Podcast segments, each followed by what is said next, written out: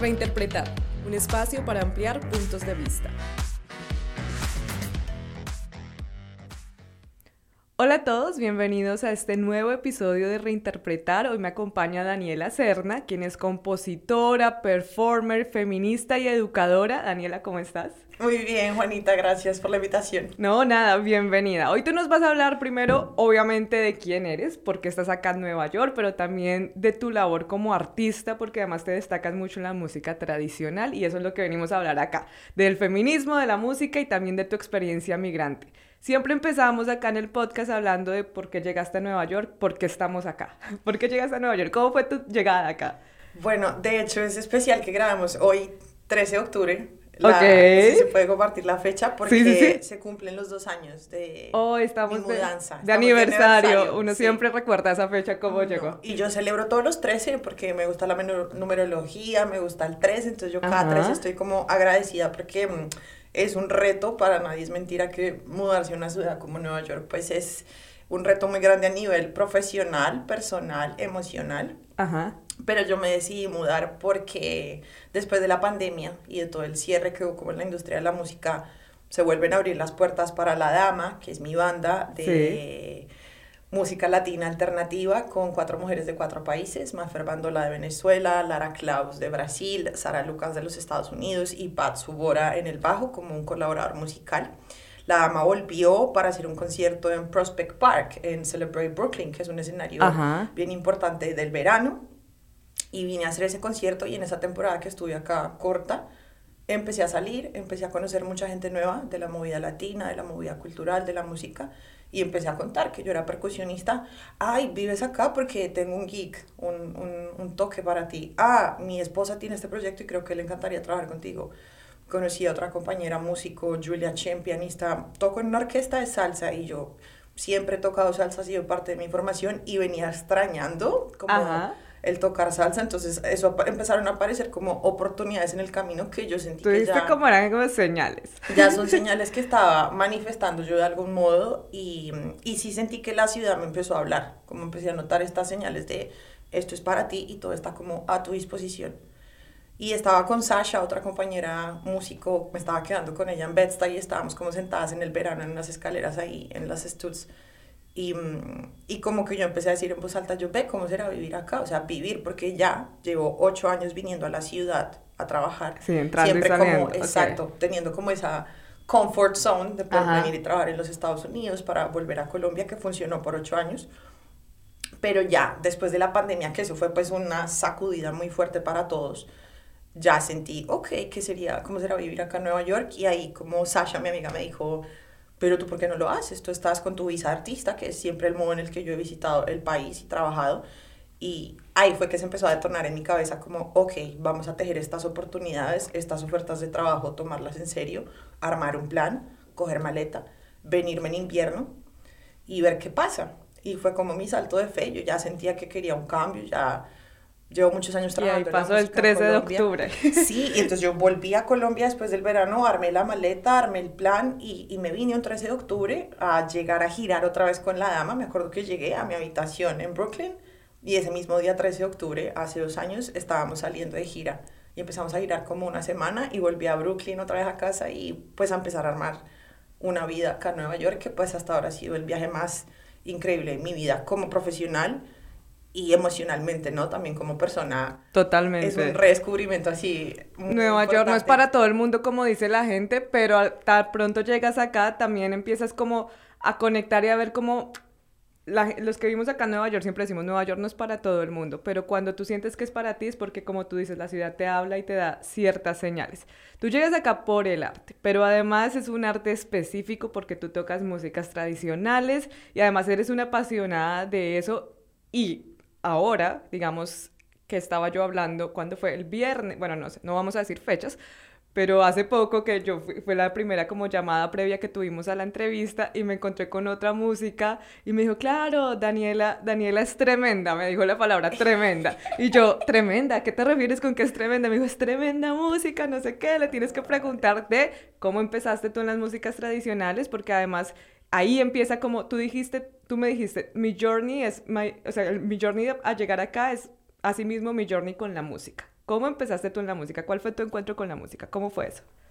Yo empecé a los seis años en una escuela que se llama Nueva Cultura, que era la Universidad Nacional, pues la Universidad Nacional prestaba la sede para que esta escuela enfocada en músicas populares latinoamericanas eh, funcionara cada sábado. Y mi papá me llevó porque yo de chiquita era como tímida, como introvertida, me quedaba en la casa como después de hacer la tarea no tenía mucha... En Bogotá. En Bogotá, sí.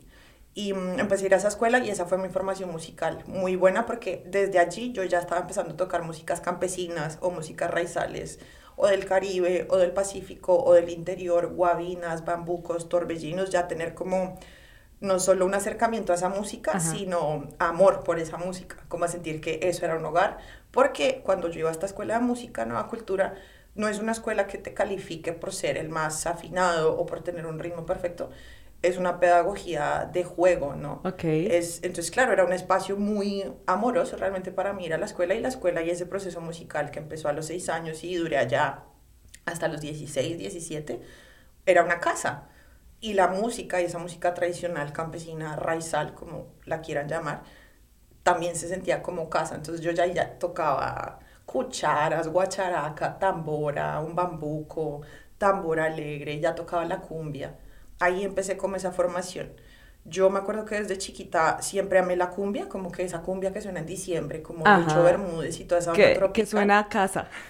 Y todos los colombianos tenemos como un sentimiento de nostalgia con esa música caribeña que se volvió el sonido nacional. Ajá. A mí siempre me gustó.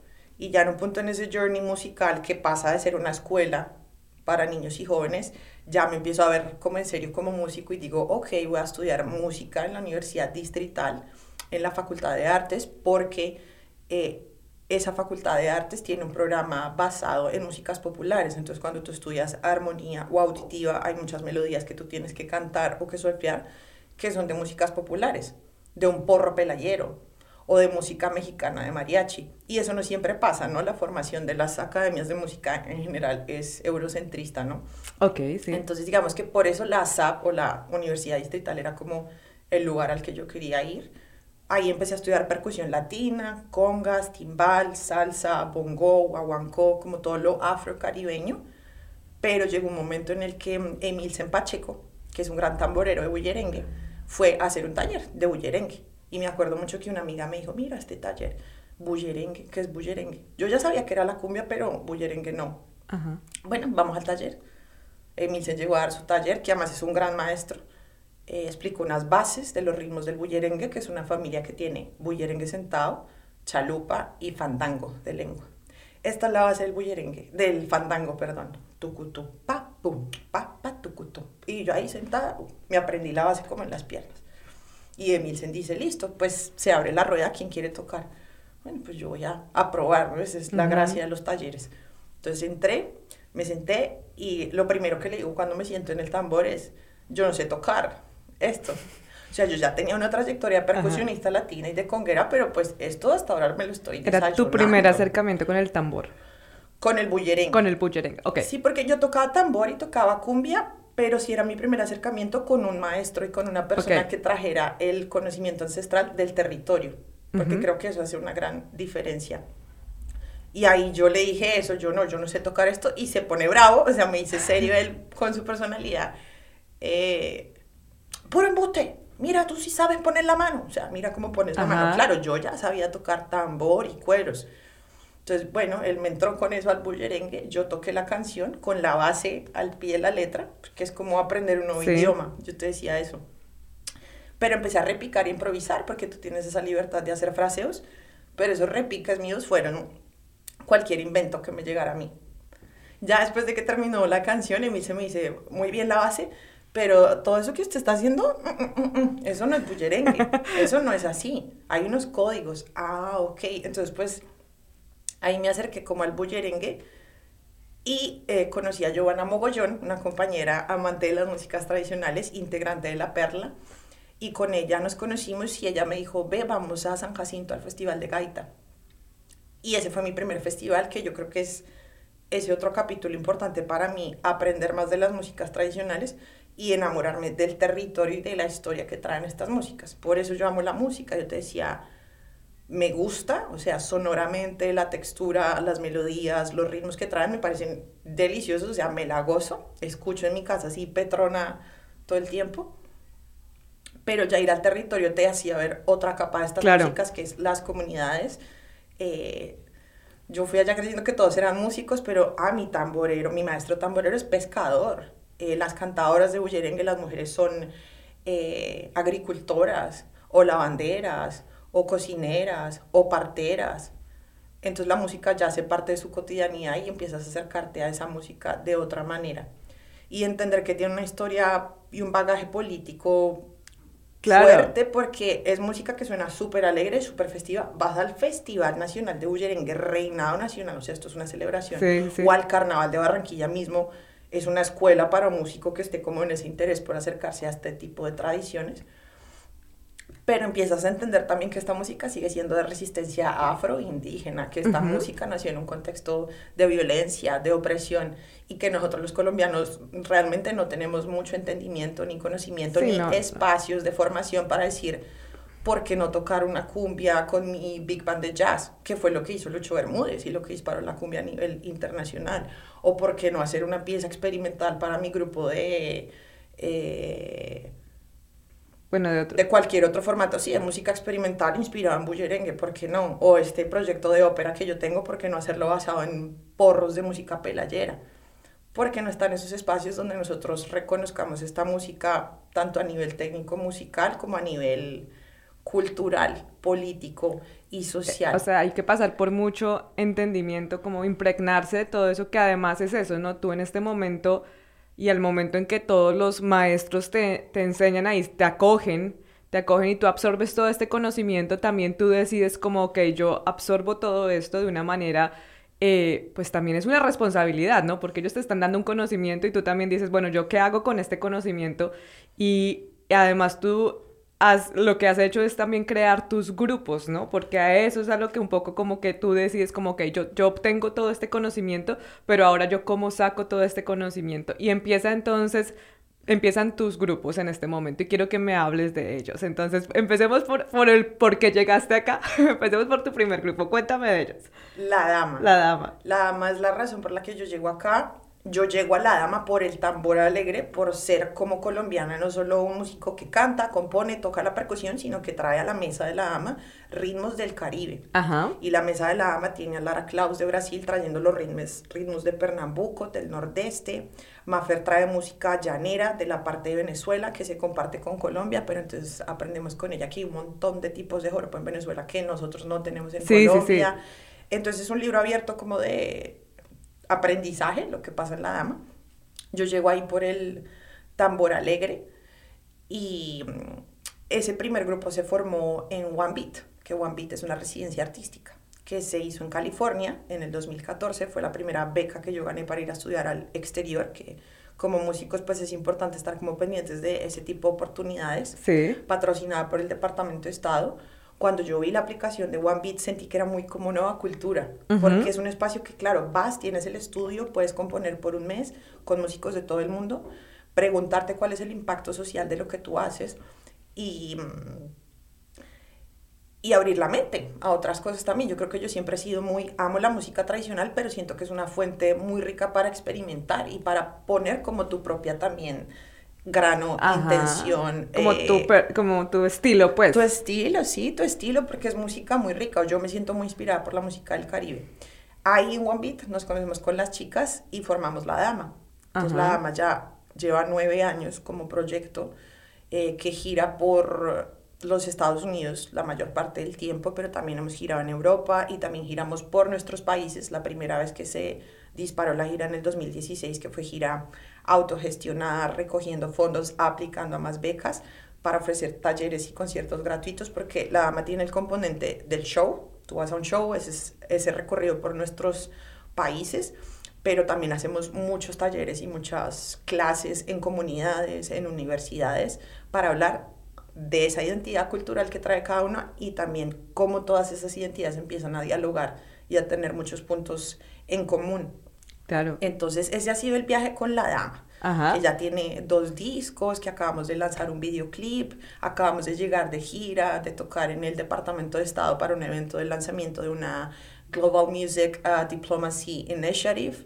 Eh, entonces, pues hemos tenido como unos momentos y unos logros muy importantes después de hacer este trabajo con una banda que es colectiva, ¿sabes? Como que la dama, todas tenemos una voz, todas tenemos una opinión, todas cantamos, todas componemos, todas somos educadoras y todas somos muy conscientes del impacto que tiene la música y de la gente de cambio, que es eh, llegar tú como mujer con tu tambor a hablar de un bullerengue en Wisconsin. Totalmente, sí. Y, allá vamos, allá vamos. Sigue la, la, dama, también estás con la manga, que también son chicas de acá de Nueva York. Eh, y además tienes otro proyecto. Cuéntame, cuéntame como un poquito más... De las bandas. De las bandas resumido y me cuentas y ya, ya vamos a lo del tambor porque allá quiero llegar. Nice. Yo llego a Nueva York hace dos años y es importante para mí tener independencia creativa y musical, entonces digo, tengo que seguir tocando bullerengue, quiero abrir un espacio, invitar a otras mujeres a tocar bullerengue, entonces invito a Lina Silva, Andrea Chavarro y Caterino Campo a formar la manga. Chicas, esta música les gusta, yo les enseño todo lo que sé y empezamos a tocar con esta música en Nueva York. Listo, sí, de una. Y ahí se formó la manga, que es un laboratorio de identidad cultural. Y llevamos dos años y nos ha ido también súper bien. Hemos logrado tocar en Lincoln Center, en Joe's Pub. Eh, y hacemos también muchos conciertos en escuelas y en colegios con niños donde llegamos a enseñar cómo tocar cumbia, qué es un bullerengue, cómo se llaman los instrumentos. Y la cosa interesante y, poderosa de la alianza que hay en la manga es que Andrea y Kat tienen otra banda de salsa que se llama Lulada Club.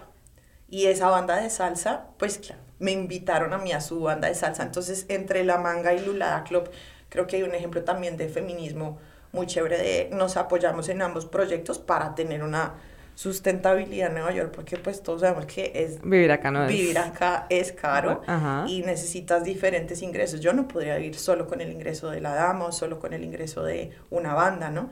Tengo que moverme por otros frentes. Y qué chévere que todas además sean mujeres que se dedican a la música, que, que eso, digamos, lo hace, hace que el mensaje que ustedes tratan de transmitirse aún más poderoso, de, de no, somos unas mujeres que estamos aprendiendo estas músicas, que vamos a llevar estas músicas y además lo que tú dices, llegan con su tambor y llegan a, a decir como que yo sé tocar esto. Tú me dijiste que habías aprendido el lenguaje del tambor el tambor se llamaba Antonio, tú me contaste. ya, ya no tiene nombre. Pero ella va con su tambor para todo lado y quiero que, que, hables un poquito de eso. O sea, como que, ¿cómo es para una mujer música que además eh, se forma en Colombia, en Bogotá, que tienes que ir a los territorios, tienes que obviamente también aprender mucho, ganarte el respeto, ¿no? Porque eso es una cosa que, claro, a los hombres también les pasa que tienen que hacer su labor, pero ganarse el respeto como mujer música, imagino que en, estas músicas también debe ser un reto especial. Cuéntame un poco cómo, cómo ha sido esa experiencia, primero con tu tambor, cuál es la relación con tu tambor, y luego cómo, cómo te empodera eso a ti como mujer.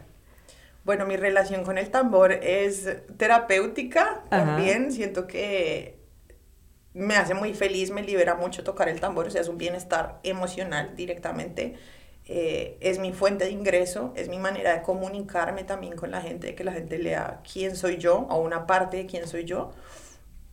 Em, y es también mi herramienta para entender la colombianidad, ¿no? Como lo complejo que es eso de la riqueza cultural que tenemos, la música tan hermosa que hay en todas las regiones, en mi caso particular, haber hecho una inmersión como mucho más profunda en el Caribe colombiano, el tambor siempre siento que es una llave, como una llave para entender qué pasa a nivel social, a nivel cultural, en los territorios, en las comunidades, y ha sido una llave para ahora estando en el exterior, siendo mujer, llegando a New York o a California o a Wisconsin o a Nevada o a donde sea que lleguemos, llegar y que se te abran las puertas porque estás trayendo un conocimiento. Para mí el tambor es conocimiento. Yo tuve como una revelación con respecto a eso cuando fui a One Beat, a California, a la residencia, porque yo llegué allá con el tambor, teniendo una pasión muy clara por ese estilo musical, pero yo no era consciente de que un detonante importante para que yo hubiera sido elegida para representar a Colombia era el hecho de ser mujer en el tambor.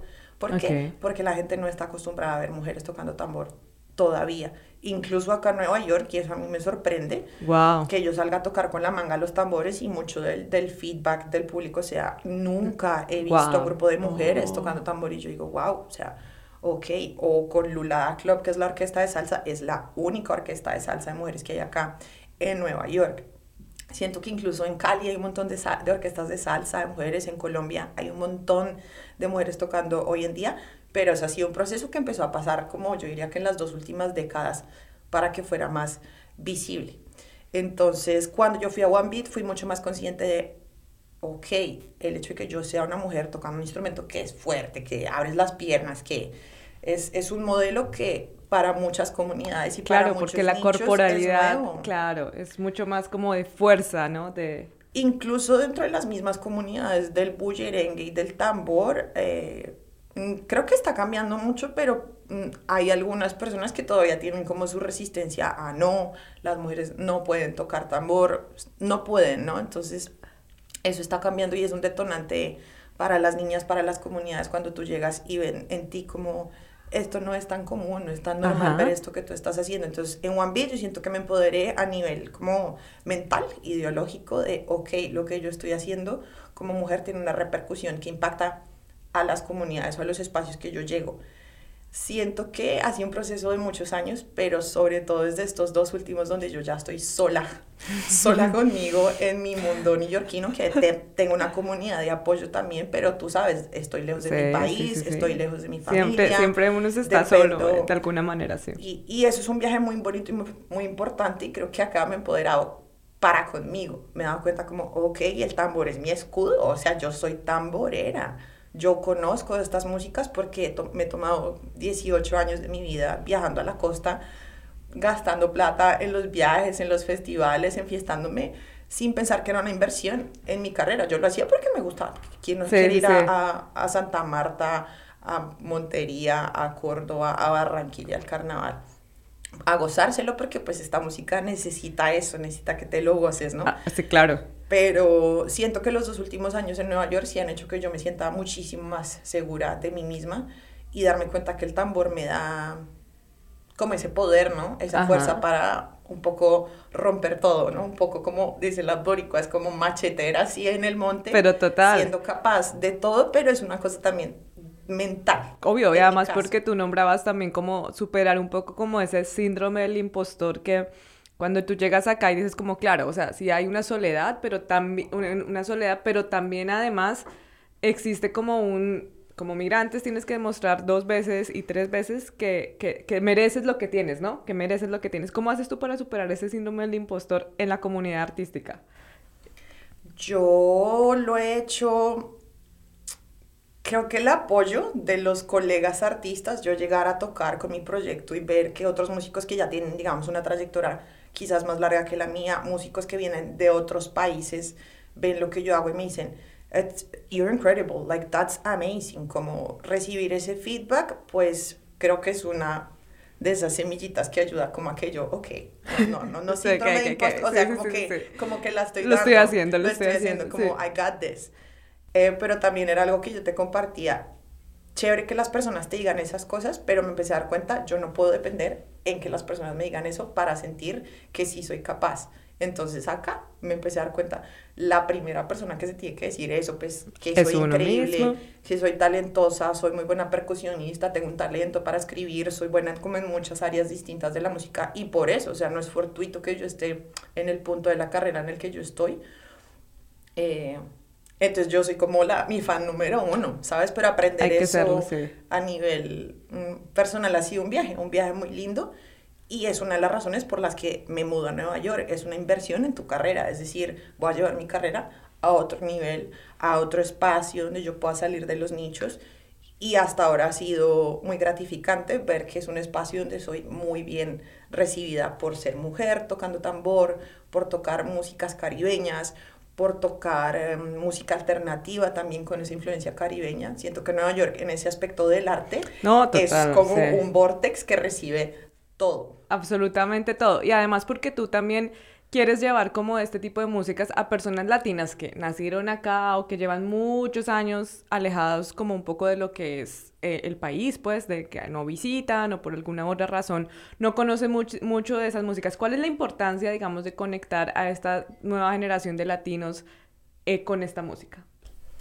Yo creo que mm, la importancia es de representación, tiene que ver con representación y con identidad cultural, porque, por ejemplo, con la dama, uno de los programas educativos que hicimos, hicimos una alianza con Teach Rock, que es una plataforma que da currículums gratuitos de músicas eh, para profesores en línea. Tú entras a Teach Rock y vas a encontrar clases de blues, jazz, rock. Ahora hay una clase de cumbia que armamos con la dama, junto a otras cuatro lecciones que abarcan músicas de Brasil y de Venezuela también.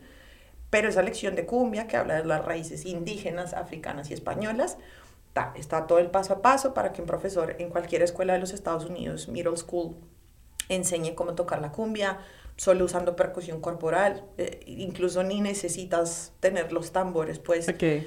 Em, y pasó con esa lección de cumbia que tuvo muchísimo éxito en muchas escuelas. Entonces nos escribió la directora de una escuela en Chicago mandando un mensaje y un video de todos los niños presentando los ritmos y cantando una cumbia de la dama que se llama cumbia brasilera, que tiene un coro muy sencillo en español.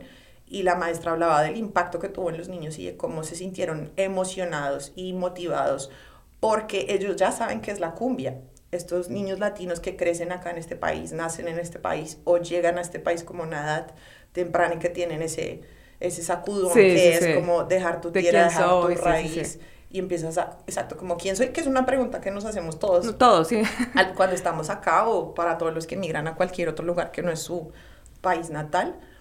Em, ellos saben que es cumbia y la escuchan en la casa, ¿no? Pero estos niños llegan a las escuelas norteamericanas y yo creo que de pronto no se habla español, no se escucha esa música, o sea, su identidad no desaparece, pero como que se empieza a quedar solo allá en casa.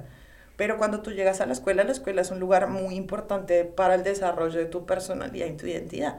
Entonces, ahora llegas a la escuela y tu profesor por lo menos sabe decir, baila la cumbia, goza la cumbia y te empieza a enseñar la música y cómo tocarla. Hay como una aceptación y una celebración de quién eres tú y eso en este país pues es un detonante a nivel cultural muy importante. Y, para, lo, para, digamos, para la, la conexión con la cultura, pero también como que la reafirmación de que lo latino no solamente pertenece como a la música que está de moda del momento, sino que hay mucha historia detrás de, de, eso, porque creo que también eso es importante reconocerlo y qué chévere que lleguen nuevas generaciones a hacerlo. Tú también, además, porque es que además haces muchas cosas, que tienes tus grupos, eres música, vas con tu tambor para todo lado, también gozas la vida, porque pues uno haciendo lo que le gusta, como no va a gozar, pero además rapeas también. Sí, ese ha sido un viaje muy, muy especial. Cuéntame cómo, cómo, porque yo soy ignorante en la música, no soy música, no toco absolutamente nada, pero, ¿cómo se mezclan las músicas tradicionales con el rap?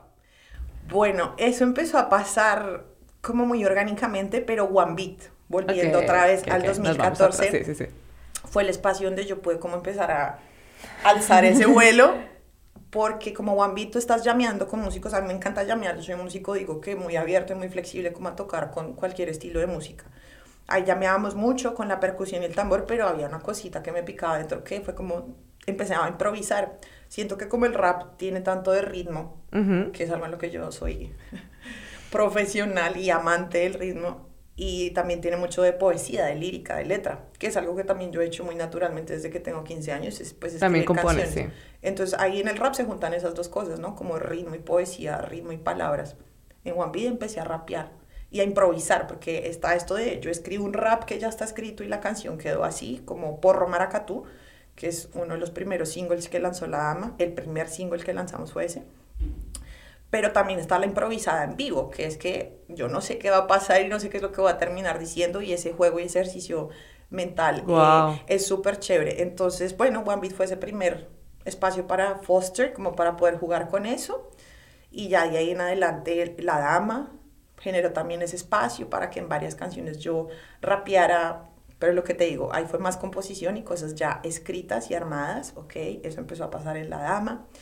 Y ahorita en particular con Lulada Club, que es la orquesta de salsa, compusimos un par de canciones y en una de esas canciones hay un momento que Andrea, la directora, me dijo, mira, rapeas ahí porque vio que yo rapeaba y yo, bueno, salsa con rap. Me encanta, me encanta porque yo creo que todas las músicas se pueden casar con todas las músicas. Claro, claro, Esos límites de esto, ¿no? Con esto, mentira. Sí, eh, o que, es música y que no es música, eso. Exacto, y hay que push the boundaries un poquito y que experimentar para encontrar, ahí es que yo creo que se encuentran cosas nuevas y que se vuelve divertida la música, ¿no? Yo siempre amé la música porque es un juego y lo sigo tomando como un juego.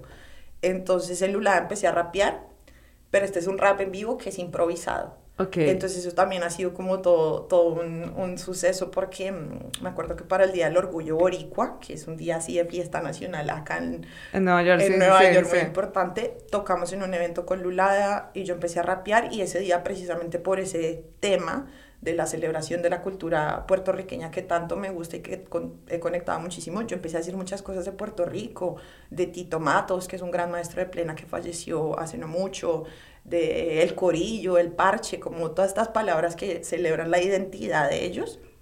Y eso fue una bomba esa noche, eso no súper bien todo. Yo grabé, porque grabo mucho y me dedico mucho a que mi contenido digital pues muestre esos momentos en que, ok, esto es de lo que yo soy buena. Además, y que a través de redes sociales yo pueda generar pues más trabajo, porque así lo he logrado en Nueva York, lo, lo uso para eso, es mi herramienta. Grabé la improvisación, subí la improvisación para anunciar que íbamos a tener un show abriéndole a Eddie Palmieri, que pues es una leyenda de la salsa. Y ese reel se hizo viral, o sea, yo ahí rompí el algoritmo como durísimo, sigue moviéndose y yo como que, ok, entonces ese rap y eso que yo estoy haciendo también, que viene muy del fondo de mi serie, que estoy básicamente siguiendo mi instinto, eh, resuena mucho con Eso la gente. Eso es muy bonito lo que dices. ¿Cuál es la importancia de seguir como esa vocecita interior? Porque yo te escucho y además todo es como, en serio, como que te viene de, de allá adentro, pues te sale absolutamente allá adentro, que además que también, y, hay, y esto creo que es importante decirlo, que además de uno tener un talento innato también se le requiere mucha disciplina, mucho enfoque, mucho decir como esto es lo que yo quiero, lo que tú dices, como organizarte con tus redes, con tu self-promotion, porque ahorita hay que hacerlo pero, ¿cuál es la importancia tuya de seguir, cuál es la importancia para ti de seguir el instinto? Porque hay mucha gente que, que, que, nos escucha, hay gente que está como explorando, como, ¿qué quiero hacer en la ciudad? Llegué acá, por ejemplo, en el caso de Nueva York, o la gente que está en otros países y dice, yo quiero, ahorita está muy de moda hacer tu propio proyecto, ahorita está muy de moda seguir tu pasión, pero qué significa eso realmente, ¿no? Porque cuando uno está diciendo, no, eh, follow your passion y todo el mundo le inventa, o sea, creo que hay una romantización de también follow your passion, porque cuando te das cuenta que además tienes que trabajar, tienes que hacer muchas cosas, pero el instinto creo que es como la clave en todo eso. Háblame un poco como del instinto, de follow your God, como dicen acá. Bueno, eso se lo agradezco a Nueva York mucho porque ha sido otra de las lecciones de vivir acá sola y ha sido ¿sabes? Cuando uno siente la cosita, todo el mundo ha sentido la cosita ahí dentro y muchas veces la sigues como, ay, yo tenía que coger ese camino, pero no lo hice. Amiga, hay que coger ese camino que, que, tú estás sintiendo. Entonces, por un lado, yo siempre he sentido que soy una persona muy intuitiva. Las bandas, la dama, la manga, eh, los proyectos que yo hago han sido en colectivo y ha sido una manera también de seguir mi intuición. O sea, yo estoy en esos proyectos porque sigo mi intuición y quiero trabajar colectivamente, que es un ejercicio que no es sencillo, que no todos los artistas están dispuestos a hacerlo, pero que a mí me ha enriquecido y he crecido muchísimo porque aprendo de todas estas compañeras y compañeros con los que trabajo. Aprendo y he crecido mucho. Como llevo tantos años en eso, ya nueve años con la dama, la manga tiene su proceso dos años, y vale aclarar que antes de la dama yo duré en un proceso en Colombia de otros 13, 14 años haciendo músicas tradicionales y alternativas con bandas como La Perla, Agua Salada, orquestas de salsa como La Santísima Charanga, La Banda. Entonces todos esos pasos que igual estaban siguiendo mi intuición me llevaron a este punto en el que yo estoy ahorita, donde ya, ok, mi intuición en este momento me está diciendo que yo tengo este otro montón de canciones y de ideas y de ritmos y de letras que no necesariamente hacen match con las visiones creativas de los otros proyectos, lo cual está ok, pero tienen todo que ver con, con tu mi visión marca personal como individuo y es algo que yo me lo pensé en Colombia hace muchos años, pero me acuerdo que me lo pensaba como algún, día. No lo veía viable por estos factores, la, el síndrome de la impostora, I'm not good enough. Tú te dices esas cosas en algún punto. Pero en este momento, amiga, después de dos años en Nueva York, de yo ser capaz de todo, de arrasar, de tocar. No, de migrar, de crear bandas, de ser tu propia social media manager, es el momento de decir, te lanzas como solista. Me lanzo como solista porque estoy siguiendo mi, mi intuición y me da placer. Entonces yo dije, ok, voy a empezar a grabar la música que quiero y porque Nueva York nuevamente me da lo mismo que es, toma, estudios Catherine y Andrea, que son mis compañeras y socias de La Manga y de Lula Club, porque esto es toda una networking y una telaraña. yo veo ahí una sororidad increíble, es como sí, Es genial y por mucho tiempo lo quise y acá empezó como cosas que siempre quise en Colombia, como eso, ve un proyecto solista, ve trabajar con un montón de nenas y que todas tengan más proyectos y entre más proyectos tengan pues mejor. Acá se empezó a dar así. Y desde que llegué, ellas, Kat es producer, ve, tengo estos tracks. Y yo, dale, yo le meto letra. Yo le dije, mira, yo tengo estas letras, listo, hagamos un EP juntas. Entonces voy a lanzar mi proyecto solista.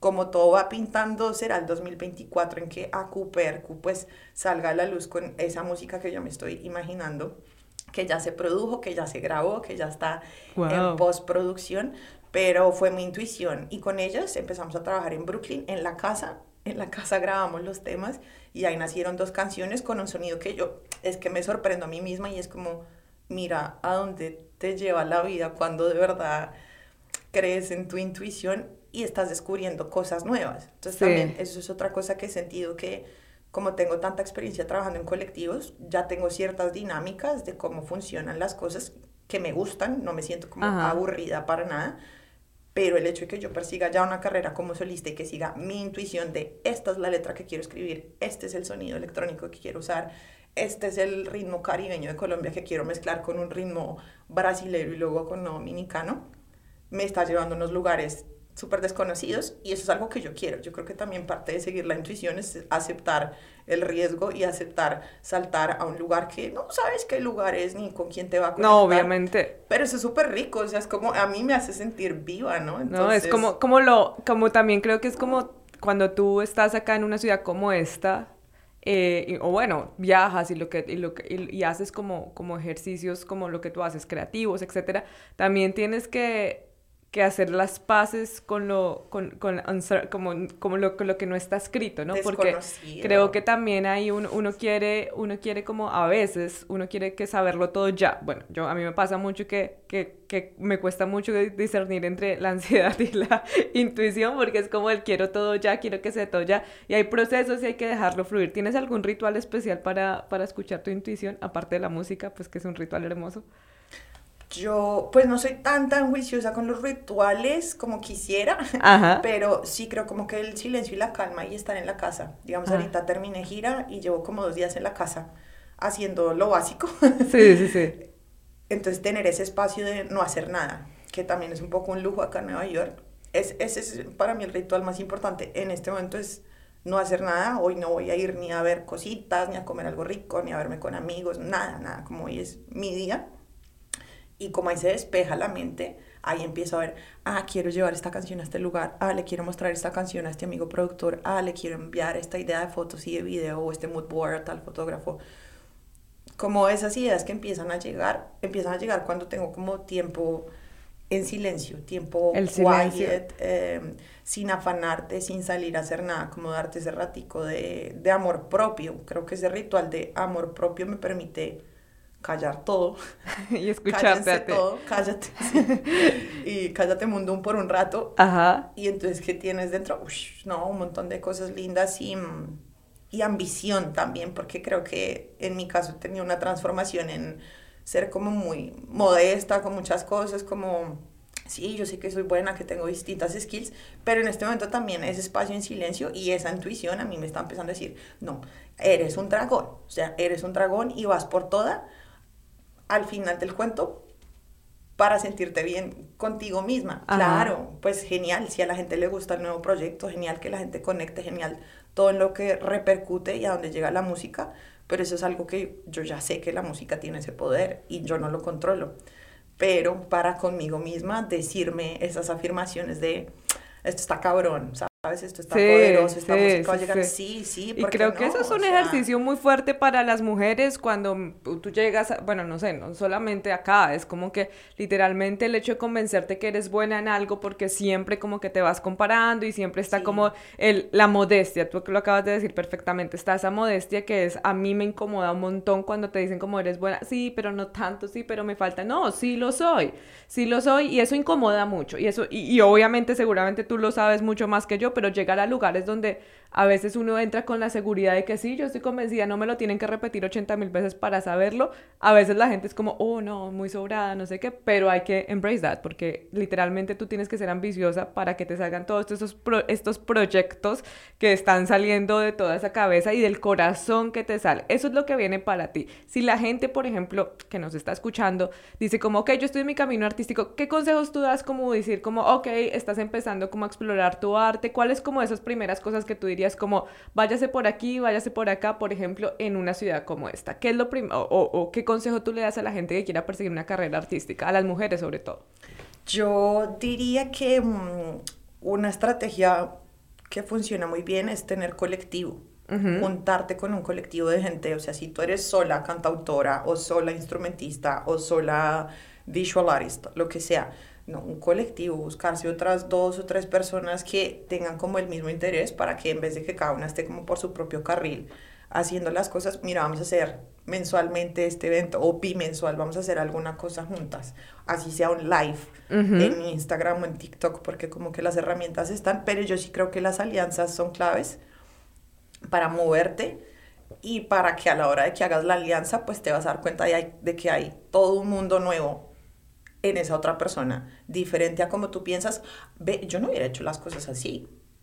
Mira, ella tiene otra idea, creo que eso enriquece y, estar dispuesta también a ese riesgo de que muchas veces uno no le van a gustar todas las ideas de las otras personas, pero creo que es también importante estar como en ese terreno de, relaja tu ego también un rato, ¿no? Lo que digo, yo estoy journey así como me va ahorita como ay, tan segura de mí misma, tan clara, pues he pasado por las duras y las maduras. Se ha llorado. sea, sí, sí, se ha llorado, se ha sufrido, hay una carga emocional como fuerte cuando te entregas a un proyecto y cuando estás con otras personas, pero se aprende mucho y se crece mucho, entonces yo diría que es, importante trabajar en colectivo, buscar personas para armarse algún tipo de ideita que permita tener, ah, vamos a generar atención de otros públicos o el público que tú ya tienes va a estar interesado en lo que yo hago. Interactuar un poco. Y viceversa. Interactuar. Salir, salir al agua y también en ejercicio acá en Nueva York, ir a ver otras bandas, ¿no? Ir a ver qué está pasando como en tu escena, dónde está ese nicho de personas que hacen más o menos el tipo de música que a ti te gusta para darte a conocer. Creo que ese es uno de los componentes, no a todo el mundo le va a gustar, pero el networking, como ir al lugar, mucho gusto, me llamo Daniela Serna, soy tamborera, estoy acá, lo hice cuando llegué acá y fue un cambio de chip porque yo en Colombia, como hice música por tantos años, pues conocía a mucha gente y conozco mucha gente en la escena que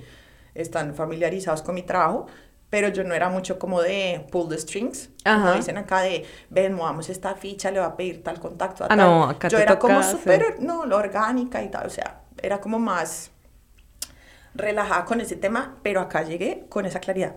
Acabo de llegar a hablarle a todo el mundo que soy Daniela, que toco tambor, que estoy buscando trabajo, que necesito dar clases, que quiero tocar, que si quieres conguera, tamborera, bongocera, ahí estoy número uno. Y entonces empezar a hablar con la gente y a decir, ¿qué quieres?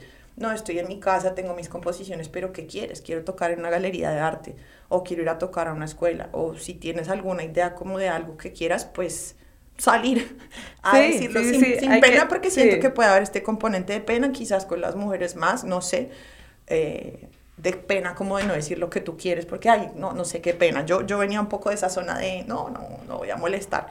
No, acá yo sí llegué con esa mentalidad de, mm, quiero esto, quiero que trabajo, quiero tocar, quiero lograr esto. Entonces, pues sí, yo creo que los tips es como abrirse, conectar con otras personas, eh, ver otros músicos, ver qué está pasando y, mm, y empezar a tratar de, de, tener equipo, o sea, como de pedir ayuda también, de ver como, bueno, tengo mi arte, pero quiero una foto chévere, búscate un fotógrafo, alguien que esté buscando también la manera de salir de su nicho y hacer ideitas, yo creo que todo eso es la manera como de, de empezar. ¿Dónde te puede conseguir la gente si quiere, por ejemplo, contactarlas a ustedes? Toda esta maravilla de mujeres músicas, porque además yo las vi en vivo y es muy poderosa toda la energía, todos nos pusieron a bailar. ¿Dónde las pueden ver? ¿Dónde las pueden conseguir? En sus redes sociales, todo.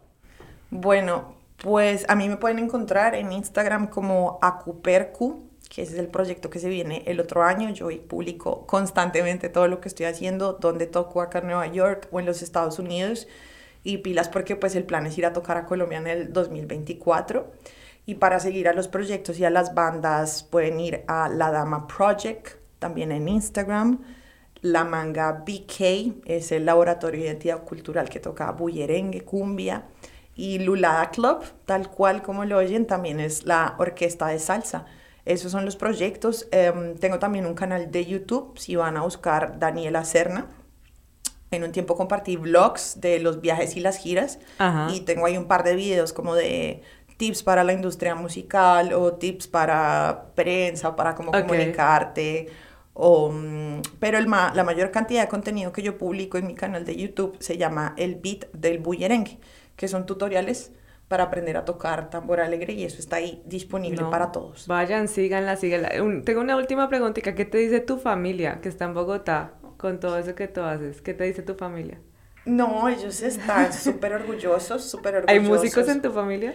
No, no, realmente yo soy como la primera, la primera artista así de la familia. Sé porque mi papá me contaba que el hermano, mi tío Sergio, que ya falleció, era como súper hiperkinético, inquieto y tocaba como en las ollas, o sea que él tenía ritmo que le gustaba, el jazz y era como esa onda, pero no, creo que mis papás son bien musicales, mi mamá le encanta el vallenato, le encanta la música pero no, así como de formación, yo soy la primera músico profesional de la casa y el apoyo de ellos ha sido incondicional, creo que es un detonante también importante poder contar con tu familia, que se emocionen por los logros, que se emocionen porque mira, mamá va a tocar en Carnegie Hall con la dama, vamos a tocar en Lincoln Center con la manga, eh, nos vamos de viaje para Puerto Rico con Lulada Club, no, ellos se ponen súper dichosos y, y están orgullosos de mí, entonces eso para mí también ha sido un componente que... No, eso es lo que lo mantiene a uno vivo. Este, como el, bienestar emocional. Totalmente, eso, eh, y creo que eso es ahí clave, y para todas las personas que nos han escuchado, creo que pues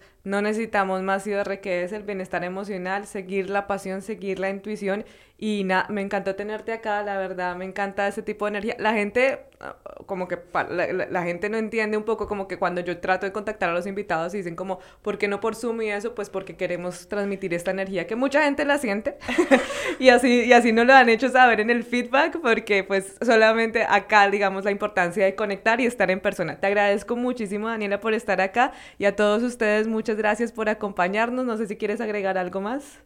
Eh, no agradecerte a ti por el espacio, porque creo que es muy valioso poder tener también estas oportunidades para que la voz de uno se amplifique, para contar la historia y mm, que se enganchen con la música que ya tengo en línea, porque ya la Dama Project tiene dos discos, eh, Oye Mujer es un disco hermoso y todo está en línea. Y también lanzamos un videoclip hace dos semanas que se llama Cuido mi raíz, hermoso tema, para que se vayan enganchando con mi música. Engánchense con la música, Daniela, y también enganchense con este podcast. Nos pueden seguir en Instagram como re.interpretar. Muchas gracias a Pianti Network Studios que nos presta, su nos presta su estudio en el Lower East Side. Muchísimas gracias a todos. Chao, chao. Chao.